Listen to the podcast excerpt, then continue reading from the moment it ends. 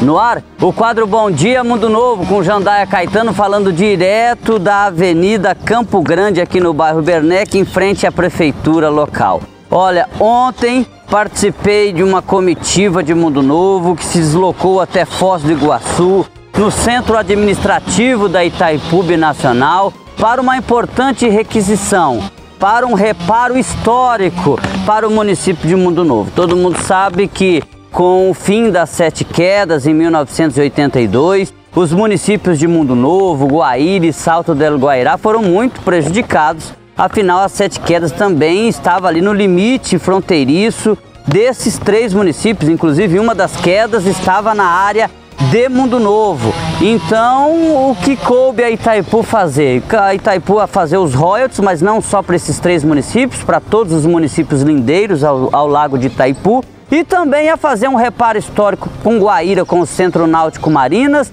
e com, e com Salto del Guairá agora em 2020 com a Praia Costaneira. Faltou Mundo Novo. E foi isso que essa delegação, capitaneada pelo prefeito Valdomiro Sobrinho, pela vice-prefeita Rosária, vereadores Gildo Amaral e Caldi Filho, e também, claro, pelo deputado federal Geraldo Rezende, que foi companheiro de bancada do atual diretor-presidente da Itaipu Nacional, NUVR, apresentar é, uma revista, apresentar um vídeo fazendo esta requisição para ter esse reparo histórico que seria a construção de uma praia chamada de Praia das Ilhas, aqui em Mundo Novo, com a Avenida Beira Rio saindo da ponte Ayrton Senna, indo até o Porto Isabel, e ali logo ao lado da Praia das Ilhas, a, um apoio a um aeroporto que já foi indicado pelo governo do estado do Mato Grosso do Sul. O investimento seria superior a 20 milhões de reais e, e, a comitiva Mundo Novense, Sul-Mato Grossense, saiu muito animada deste encontro,